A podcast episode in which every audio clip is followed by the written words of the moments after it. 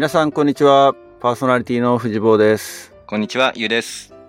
今日はゲストをお呼びしておりますけれども、えー前回ですねちょっと若者の話をしてそこからポンポンポーンときましたねはい。今日はゆうの方からゲストの紹介をしていただきたいかなと思いますけれども実はその前回ね、収録を聞いていただいた人は、そこのやりとりを一部お聞きになったと思うんですけれども、実はうちの子供たちが所属している早川パーティーの大学生が実行委員をやってくれてまして、もう早速オファーをしたところ、快諾いただいたというところで、今日のゲストは早川パーティーのハッピーです。こんにちは。神奈川支部神奈川南地区早川パーティー大学4年のハッピーです。お願いします。よろしくお願いしますよろしくお願いします。早川って言ったら一応ね、許可というか、ハッピー出ますよって言ったらもう、私の代役で送り込みますと、あもうそういうやりとりがあったのね。やりとりありましたんで、この数日間で。この数日間で、ちゃんと、あのー許可はいただいてますので、はい。もう正式なオファーとして。正式？何が正式なんだかわかんないけど、あの、一応、あのはい。上を、上を通っての。上を通って、はい早川パーティーの指標はもう宝ですからね、ハッピー。いいや、もうすごい楽しみです、今日これ何？収録した後早川って言ったの検閲とかはしなくて大丈夫なのかな？大丈夫？もう大丈夫。そこは大丈夫だと思います。結構あの、多分うちのパーティーで、またこのポッドキャストがちょっとプチブームというか、またみんな聞いてくれると思うので、はい。楽しみです。聞いていただいて。ということで、そうですね。いやーでも本当早かったですね。あのー時系列の話をすると、前回の収録と2日しか経ってないっていうね。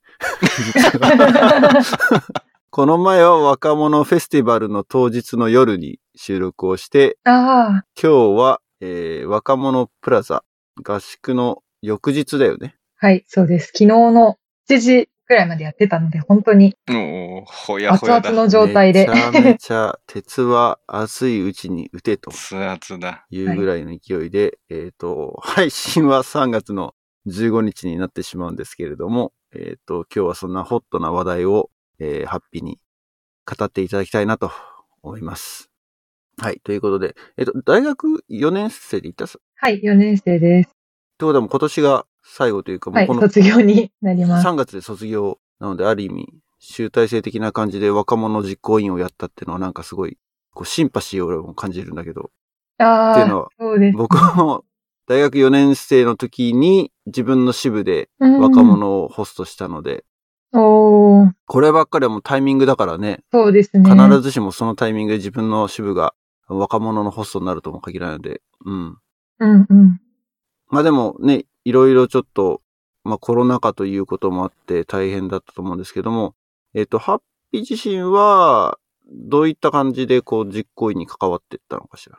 えっと、もともと若者を招致したいという話は、かなり私が大学1年生ぐらいの時から話は上がっていたんですけれども、ちょっとやっぱり全代々で通らず、その年は。うん。そこからなかなか、うん、話が上がってはいなかったんですけれど、私の同期の子たちの中で、やっぱり若者を神奈川に招致したいっていう思いを持つ子たちが多くて、その子たちが中心となって立ち上げを行い、ここに去年の4月頃に全体に声がかかって、実行委員を集めて、全体大にこう全体案を出して招致が決まったっていうような感じですかね。なので私もその同期がこれだけ熱い思いを持ってるんだったら自分も最後の年だし、何かこう一個大きいことをやり遂げたいなって思ったのがきっかけで参加を決めましう。ん。すごい。これあの、まあ、藤坊もね、その、昔もやったっていうところがあって、逆に俺やってないからさ、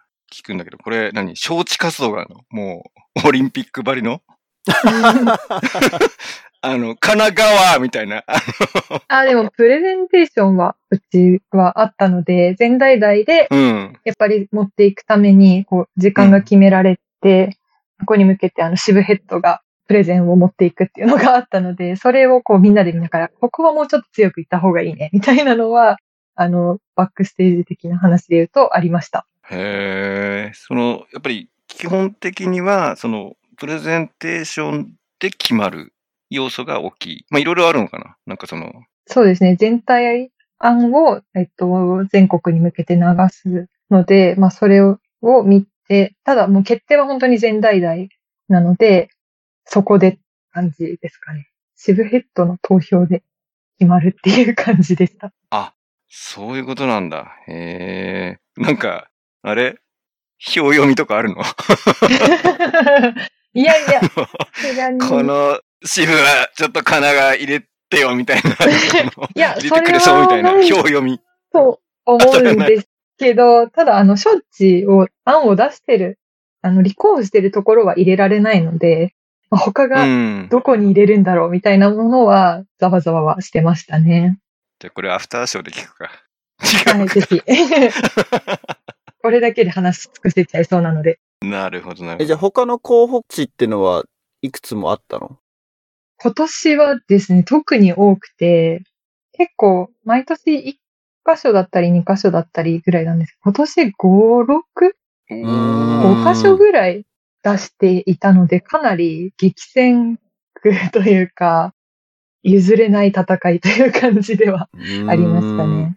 え、すごいちょっと気になるんだけど、はい。それはもう、なんだろう、全代々で決議する時点からオンライン前提のプレゼンテーションをしてたの？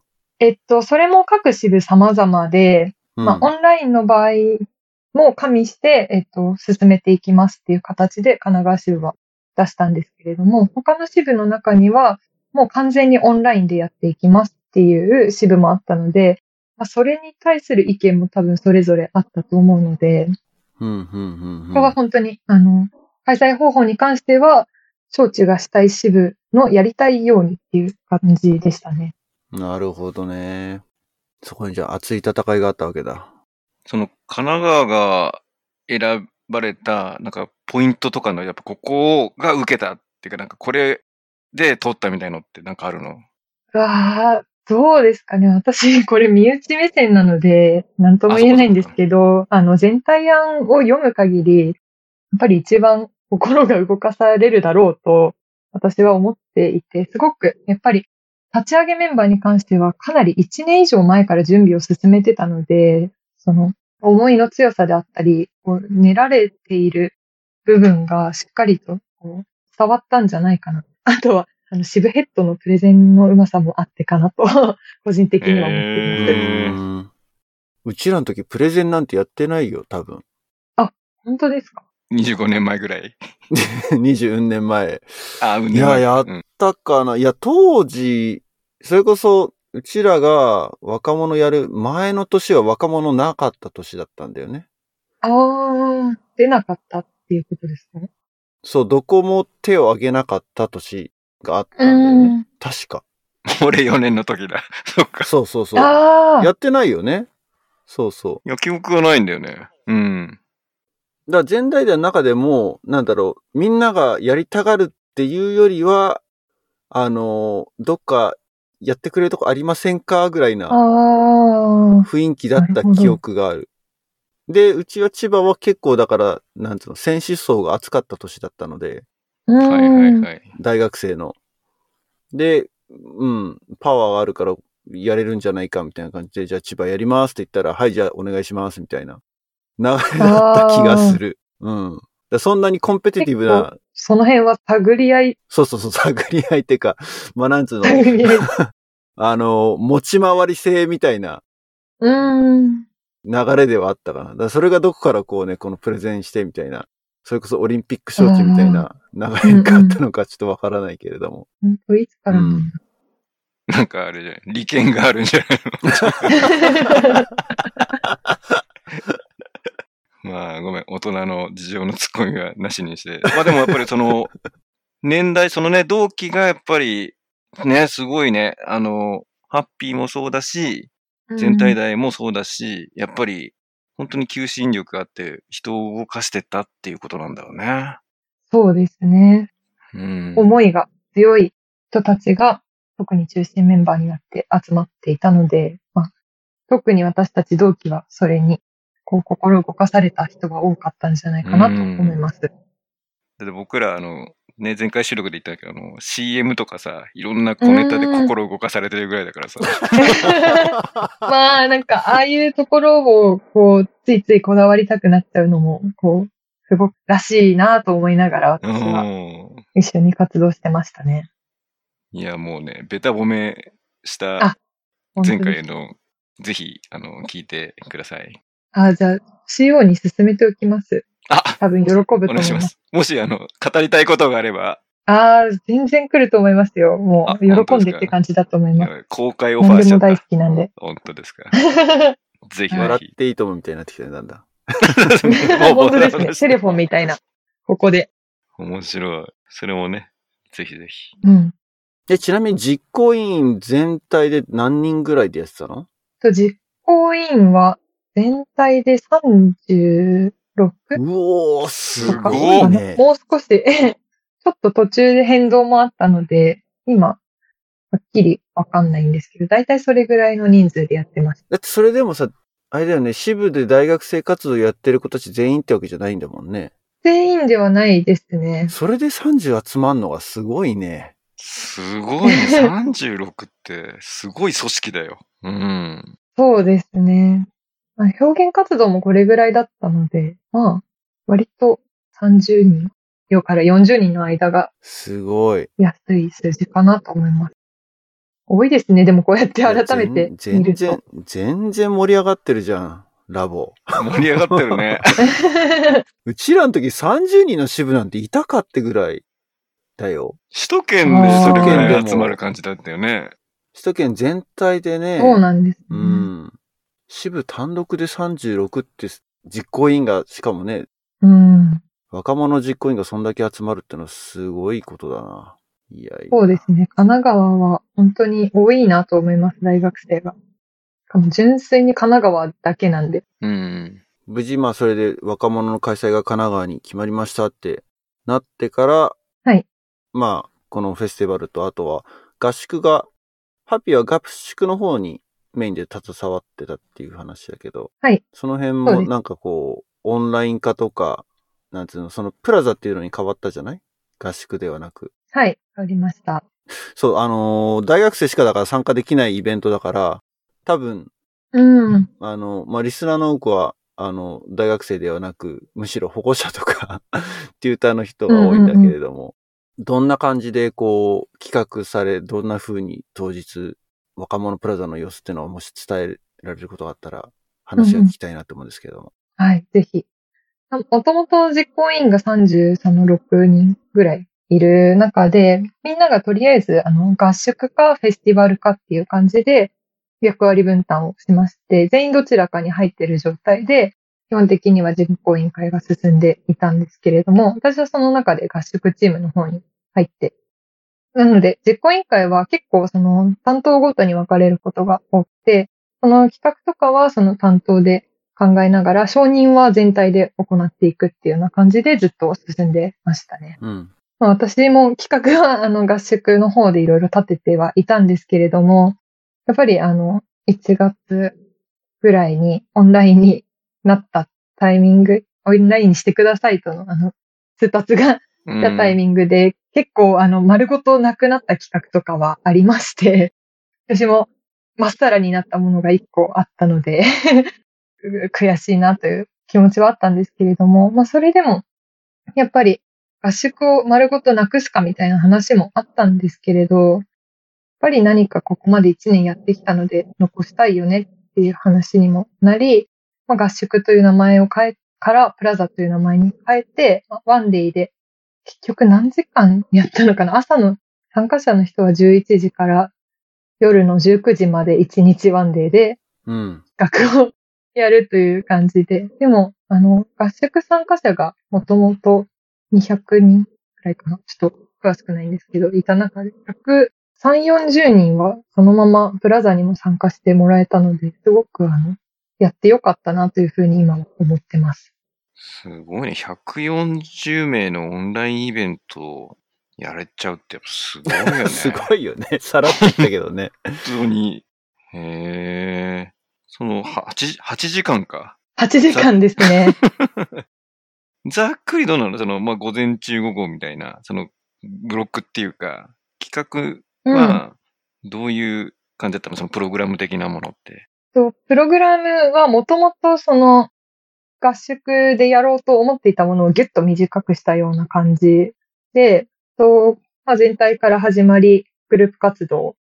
グループも12個ぐらいあったので、12グループに分かれてのグループ活動。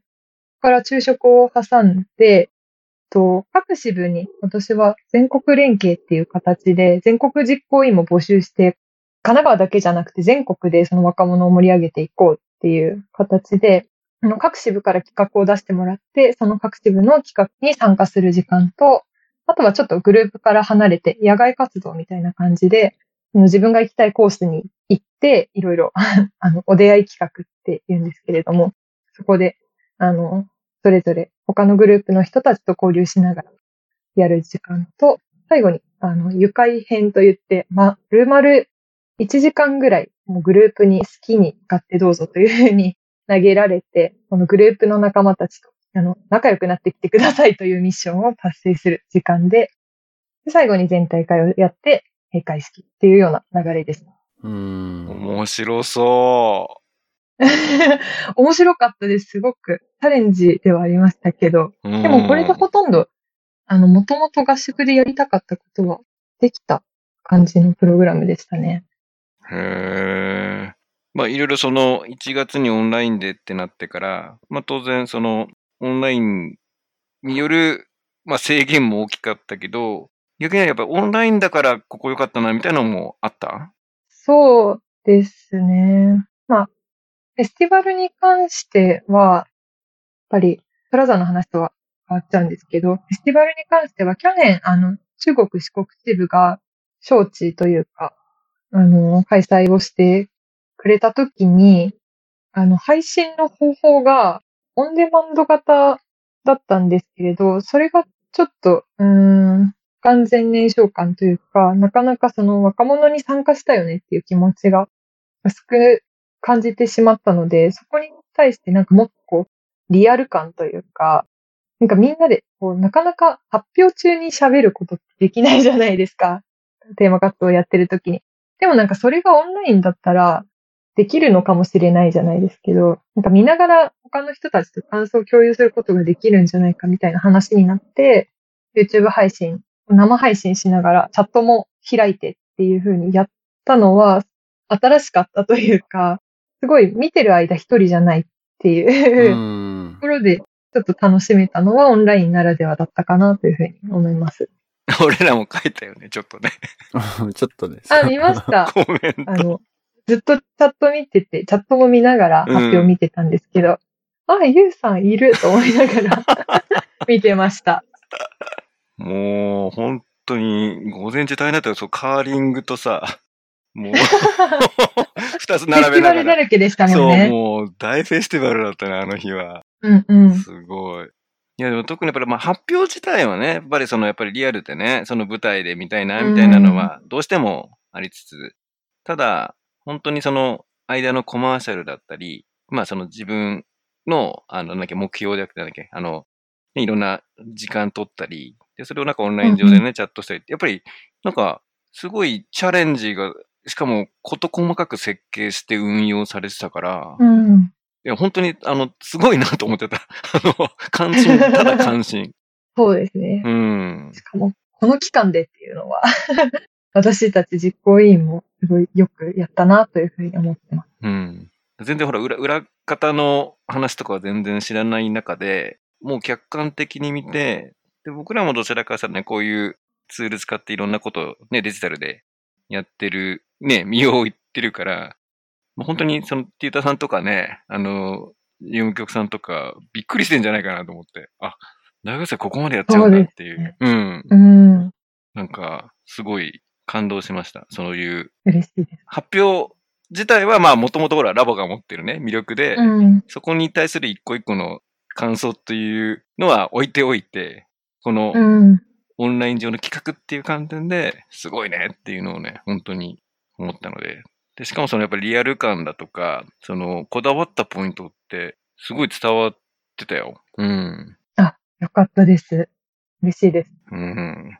ちょっとなんか、俺がベタ褒めして気持ち悪い回になってるから、藤本なんかちょっと。身内芸みたいになっちゃってますよね。いや、でもこれのね、本当にすごいところっていうのは、その、うちらがラボコンの時、まあ昔話をしてしまったあれだけど、いろんな支部の発表会の実行委員とかで積んできた経験が全く生きない。オンラインになったがゆえに、今までこのうん前例のないことを、まあもちろんここ2、3年で起きたことという前例はあるかもしれないけれども、自分の経験として企画運営したことのある、そのテーマ活動発表会とかそういったのの実行委員会とは全くもう違ううん。スタイルじゃない？そうですね。それをやっぱこうやってね、オンラインだけのコミュニケーションで、ね、なかなか実際にフィジカルに会えないっていう制限の中で、こう、実現した。で、それができるってのはやっぱ大学生年代じゃないとできない。これを例えば高校生、ね、中高大生発表会でこれやりましょうって言って、ラボっ子だけでできるかって言ったらやっぱりうん。中高生には投げられないよね。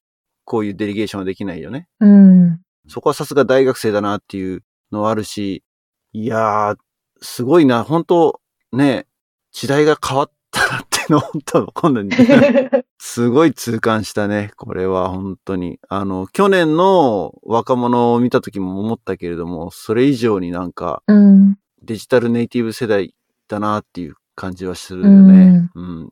で去年の発表ね、発表であの、神奈川だけさ、そのなんか、ズームっていう、ね、舞台を使った面白いクリエイティブだったから、そこはそこで俺はまたすげえなって感動したのよ。うんうん神奈川だけね、そのツール特性を生かした新しいチャレンジをしてたから、逆に今回のは本当に新しい表現だよね舞台で、そうそうそうそう、やってたから、まあ別に目新しいのがいいとかじゃないけども、なんかほら、うん。いろんな、あのー新しいクリエイティブ、なんで表現への挑戦みたいなのが、去年はね、特に手法としては面白いなっていうのがあったけど、そうですね。あれ出てたんですけど、私も表現活動参加してたので、もう、あの、テーマ活動かどうかは私たちにもわからないけど、なんかやりきることに価値があるっていう気持ちでもう本当に意地で出たので、もう何言われてもこれしかやることできなかったんだよって言うしかないねって言って出した形があれだったんですけど、なんか、すごく受け入れてもらえたというか、なんかこれも一つだよねって言ってもらえ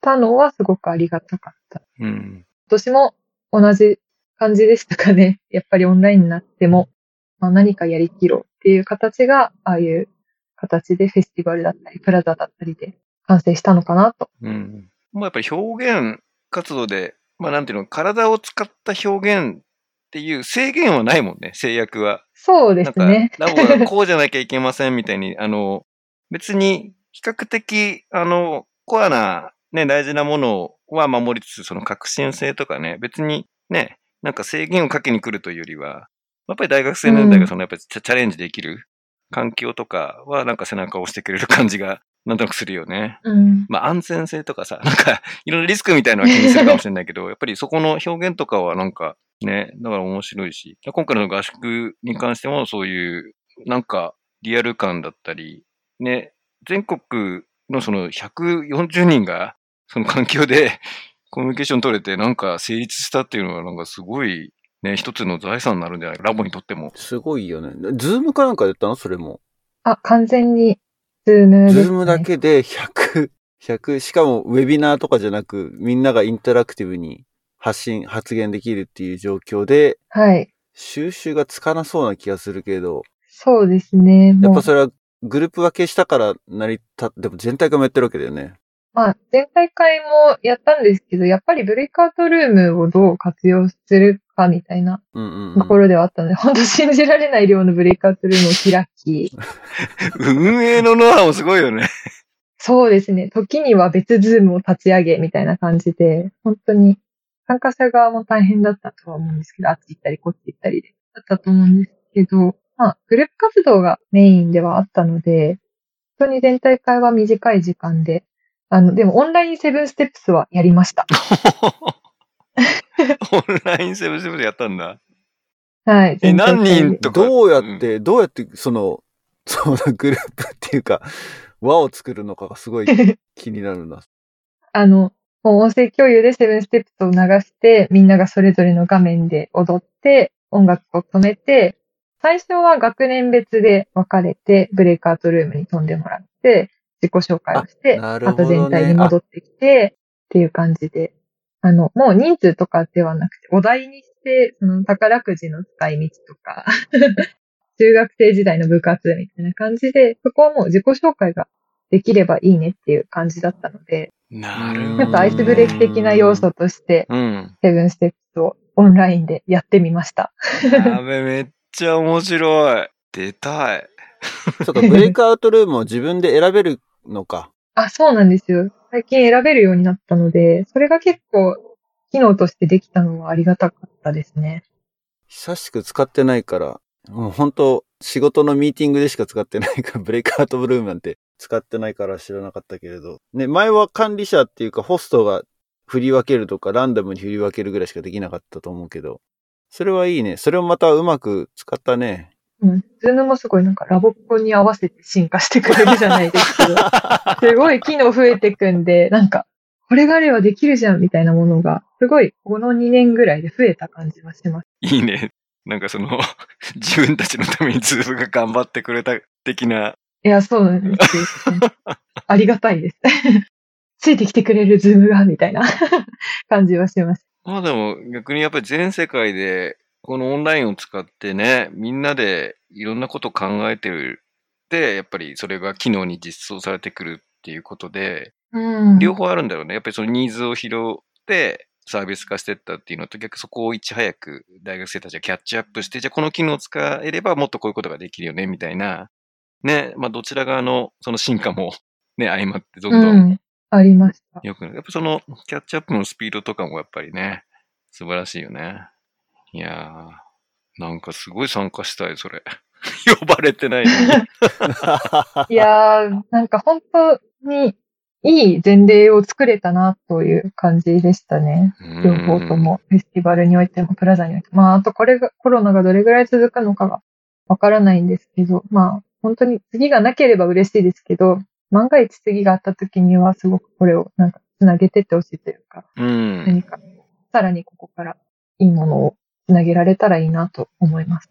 あの、俺一瞬だからその OBOG プラットフォームって言って、OB の、OG の中でも、やっぱりなんかラボになんかできないかみたいので、まあ、オンライン保護社会みたいな新しい企画が立ち上がったり、うんうん。あとなんかその、中高大生に向けて語り場みたいな感じで、うんうん。うん、 OBOG たちが入って、で、そこもなんかやっぱりズーム使って、ブレイクアウトルーム使って、ちょっと2グループぐらいに分けて、みたいなのをやろうとしたりして、すごいその、オンラインを使ったコミュニケーションとかも、徐々にね、浸透しつつあるから、うん。で、OBOG からすると、その、本当に、例えば、アナザードーンとかでもね、その広島の人、保護者会に向けて、ね、時間もらってやったりとか、まあ、全国各地の人たちとの交流ができるようになったので、まあ、昔は本当黒姫に集まっていろんな人に出会うみたいになったのが、今本当にね家にいながらみんなと出会えるみたいなのがあって、うん。そういうのもなんかまあ、ラボってやっぱ下地があるからね、なんかそういうのもうまく使えば、なんか可能性は広がるんだなっていうのは感じつつあったので、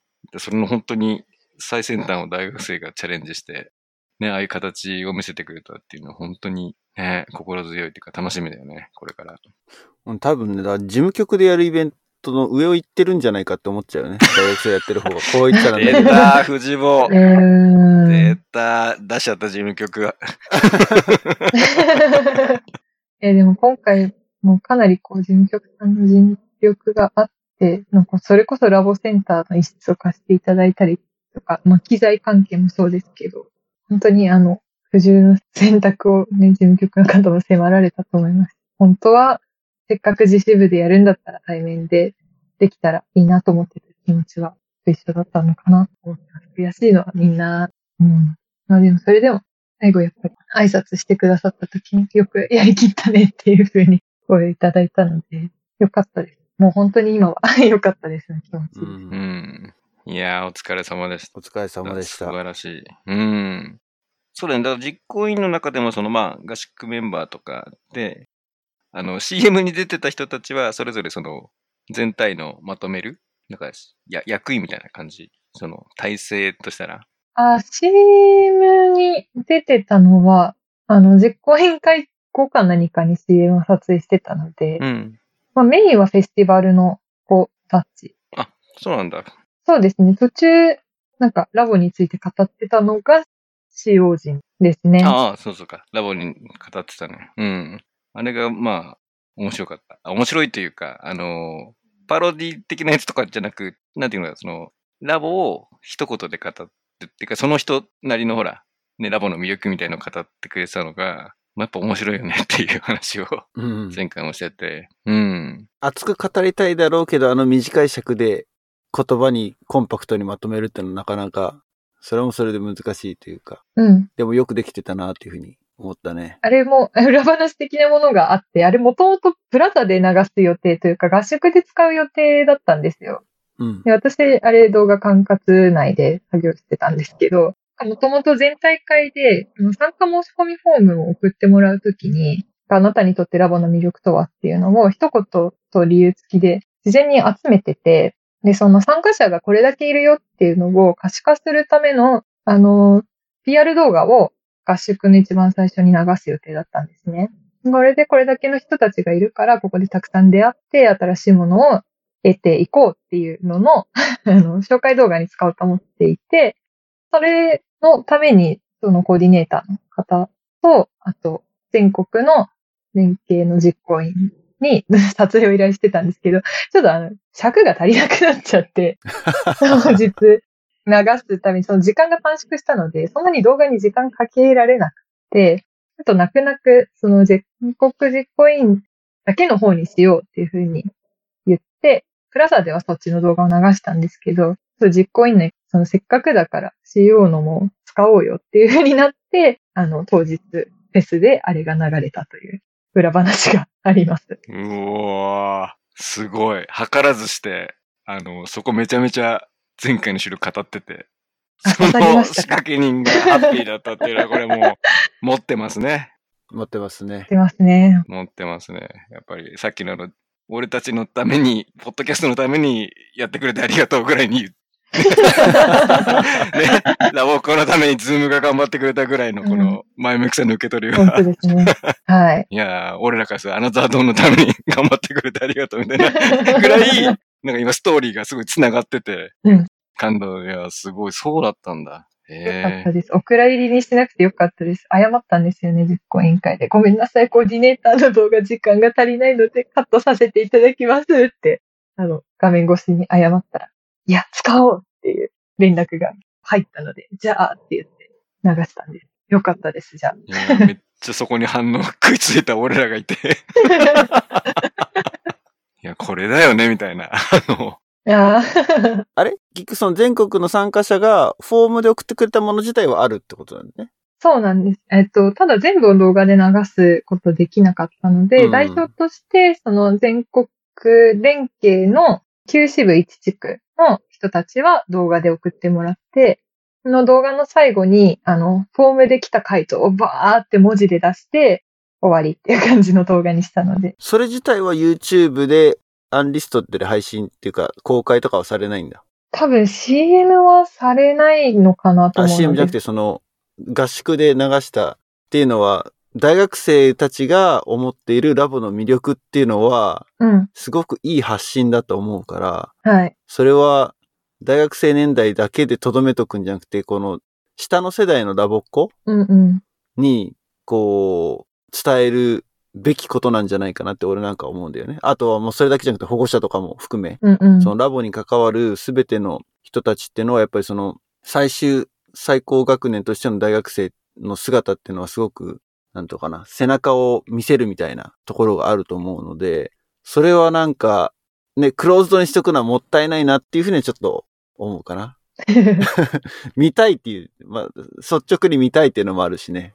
そうですね。でまあ、その辺はちょっと、コーディネーターと要相談で、あの、外に出せるようであれば日の目を 浴びさせたいなと、持ち帰ります。ぜひあの、二段階で相談してもらっていいですか？あの、みんなにオープンにする話と、ちょっとアナザードーンだけに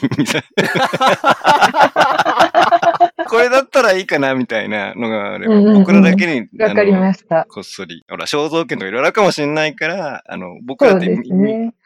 身元が分かってる人だったらいいみたいな。あの、お父さんに見せたいぐらいな感じで多分言ってもらって。あ、わかります。データは、あの、私が持ってるんで。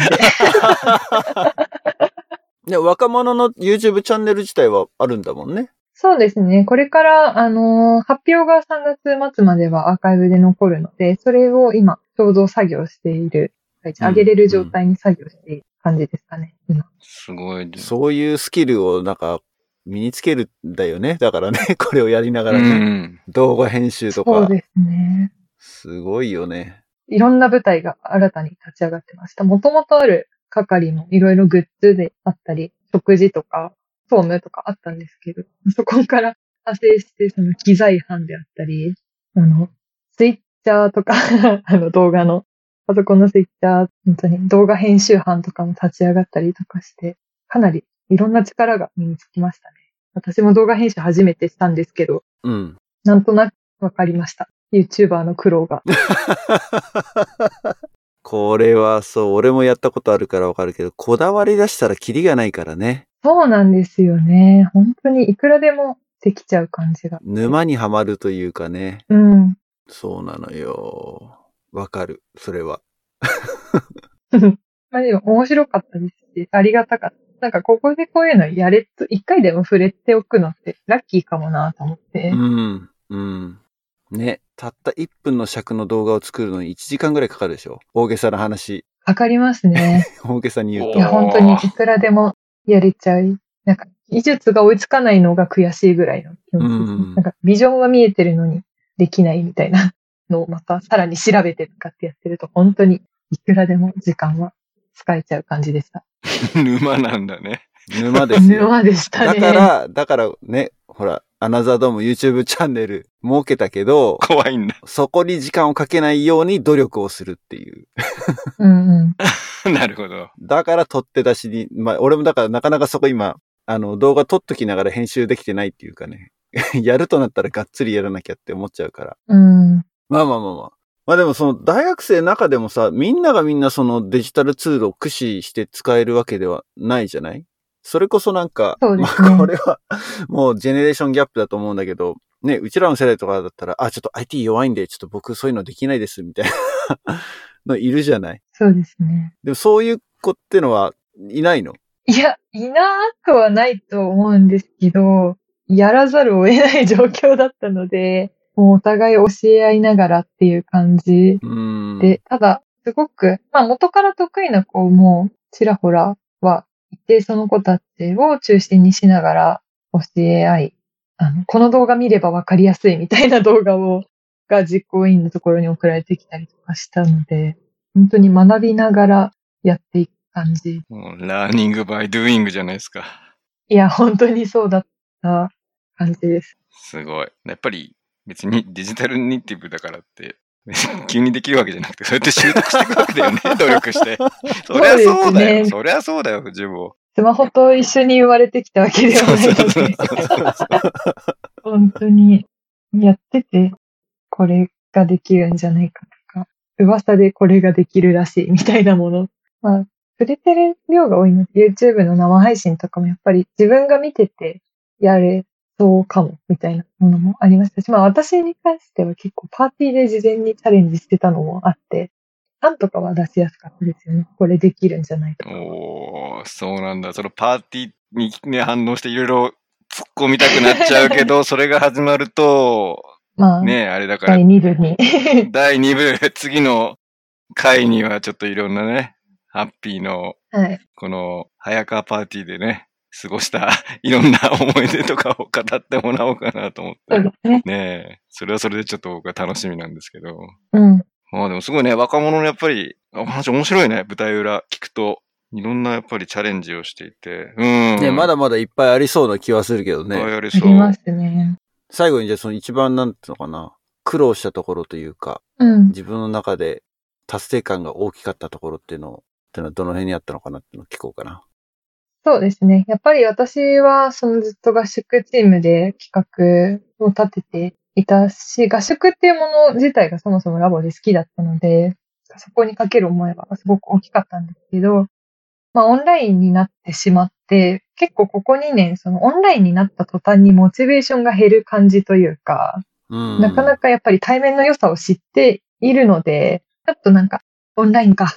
オンラインでやるんだったらちょっとこの活動出なくてもいいかなぐらいの気持ちがあったんですけど、最後その私はプラザを通してすごくなんか若者を感じられたよっていう参加者の言葉であったりとか、なんかすごくオンラインだけど、なんか合宿っぽいことというか、合宿でやりたかったことが達成された感じがあったので、そのもちろん合宿をやりたかったっていう気持ちも満たされましたし、なんかここ数2年ぐらいで感じてた、なんかオンラインの不完全燃焼感っていうのが、なんか最後ちょっとこれオンラインでやりきれたかもっていう気持ちが得られたのはすごく良かったなというふうに最後4年生として感じますね。いやー、それ、そうね。最後4年生でそれがでもやりきったって言えるのは素晴らしいことだね。素晴らしい。うん、諦めなくてよかったなと思います、いろんなこと。うんだその熱い思いが、まあいかにしてどうそれを実現するかっていうところにパワーを注ぎ込んで、その結果まあ自分たちの納得いく形でフェスティバルもプラザも仕上げることができたっていうのは、いやもうこれは非常に貴重な経験というかね、将来大きな、なんていうのかな。僕らもそうだけどね、礎になるというか、うん。う。んこの経験は絶対将来生きてくると思うので、感謝ですね。そうだよね。だって、僕らも結構やっぱりこの2月ぐらいになるとやっぱり若者って気になってて、うんで、ちょうど2年前に、えー収録したのは、その、僕らの同期、カレッジメイトを一緒になってた仲間が、あの、今、お母さんになってて。娘がラボっ子で、ちょうどその、うんうん。まあ、若者を実行委員でやるっていう話だったのが、うんまあ、ちょうどその合宿がもう中止になりますみたいなのを、まあ、言わなきゃいけない。東京の時。そうそうそう、東京の時で。コロナ突入の時だよね。まさに東京そうですね突入。でもうそのまあ発表はやれてよかったけど、その合宿全だけ準備したのにもうプスコーンって全部うん。なくなっちゃった悔しさとか、そういう、どちらかというとまあ、悲劇と言ったらちょっとね、あれだけども、その、そういう大変だったねっていう話を、まあやっぱり2年前はしてた。うん。でそう考えるとやっぱりこの2年を経て、まあ今そのやりきったっていうのにつながってるっていうのは、やっぱりまあそういう時のね、思いとかいろんなものがやっぱりまた次の形につながっていくっていうところで、うん、まあコロナにはね、まあ勝ち負けじゃないけどね、ウィズコロナじゃないけど、この時代ならではのなんかチャレンジをしてやりきったっていうのは聞けたっていうのは嬉しいね。あの、うん。早川パーティーのラボっ子としてとかじゃなくて、もうその、うんラボっ子、大学生がそういうチャレンジをしてやりきったって言い切れる。その1月からのね、うんうん。やっぱり切り替えてそっちに向かってやりきれたっていうのを聞けたのはね、本当にうん。嬉しいですね。うん。あれだよね、なんかこう、人類の進化のようだよね。なんかこう、え、なにいやコロナという天敵によってこう、ラボの大学生活動が劇的に進化したじゃないですか。この2年で。なるほど。そういう意味だと。なんか、武器手にした、あの、あの石、石問いで、稲作覚えたぐらい、どんな感じなんだろう。そうですね。火が、火か、うん。火が来ましたね。プロメテウス火がついた。感じでした。でも革新的だよね、やっぱね。文明ですね。文明だね、確かに。はい。うん。ありがとうございました。いえいえ。えー、さっきユウがもう話したくてうずうずしてた、そのハッピーの 早川パーティーというね、土壌でどうこう活躍してるのかというそうですね。のと、あとはまあ、えー、ハッピーのラボ人生。まあ4年生なので、こう、大学生になるまで、あの、歩んできた道というかね、いろいろ、あのそこに熱い思いもいろいろあると思うので、その辺は今度、えっ、と、次回のエピソードではい。語っていただきたいなと思うので、ぜひ、ぜひ、次回もゲストで来ていただきたいなと思いますけど、いいですかね？ぜひぜひ、よろしくお願いいたします。よろしくお願いします。これで断られたら。やっぱそれダメですみたやっ。ぱりちょっと、球体から止められてますみたいな。話していけないって言われちゃって、事務所から。事務所から、事務局からいえいえ、そんなことはないと思う。まあそうやって冗談言ってるとまた、あれかというと怒られちゃうから、余計なこと言わないでくださいって言ってもらうためのこれね、あの、ネタのトークですから。はい。ムーブなので。そうですね。うん。はい。はい。ということで、今日はゲストハッピーに来ていただきました。アナザードポントキャストでは、Twitter、Facebook、えーソーシャルメディアで情報発信をしています。あとは、えー前回も言いましたけど、YouTube でもアーカイブの方を公開していってますので、ぜひですね、ホームページの方からリンク、Twitter、Facebook、YouTube とリンクがありますので、そちらから辿って、フォロー、サブスクライブよろしくお願いします。あとは投げ銭プログラムですね。えーキャンプファイヤーコミュニティというところでサポータープログラムというのを用意しています。サポーター向けの限定エピソードを配信するのと、個別にも500円の投げ銭で、えーアフターショー、ビフォーショーなどですね、その秘蔵エピソードを聞くことができますので、ぜひそちらの方もチェックしてください。ということで、じゃあ次回またハッピーにゲストで来ていただきましょう。今日はありがとうございました。ありがとうございました。ありがとうございました。ということで、また次回お楽しみにごきげんよう。バイバイ。バイバイ。